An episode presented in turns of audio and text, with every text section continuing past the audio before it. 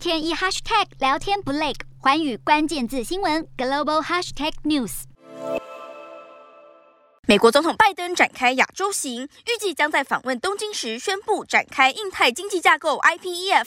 根据美国贸易代表署公布的文件，IPEF 将由四大支柱构成，分别是公平及有韧性的贸易、弹性供应链、基础建设、干净能源及脱碳，以及税收和反贪腐。不只涉及贸易方面，还涵盖了其他基于共同价值的合作。传统贸易协定不同，参与国家能够自由选择在哪些领域做出具体承诺。IPEF 涵盖供应链、绿能、减碳和税收等涉及各国内政的层面，而且将不会纳入降低关税、市场准入等传统贸易工具。IPEF 普遍被认为是为了弥补美国退出 CPTPP 之后，在印太区域的经贸参与，并抗衡中国主导的区域全面经济伙伴协定。除了南韩、日本、澳洲、纽西兰以及新加坡等国都预计会加入。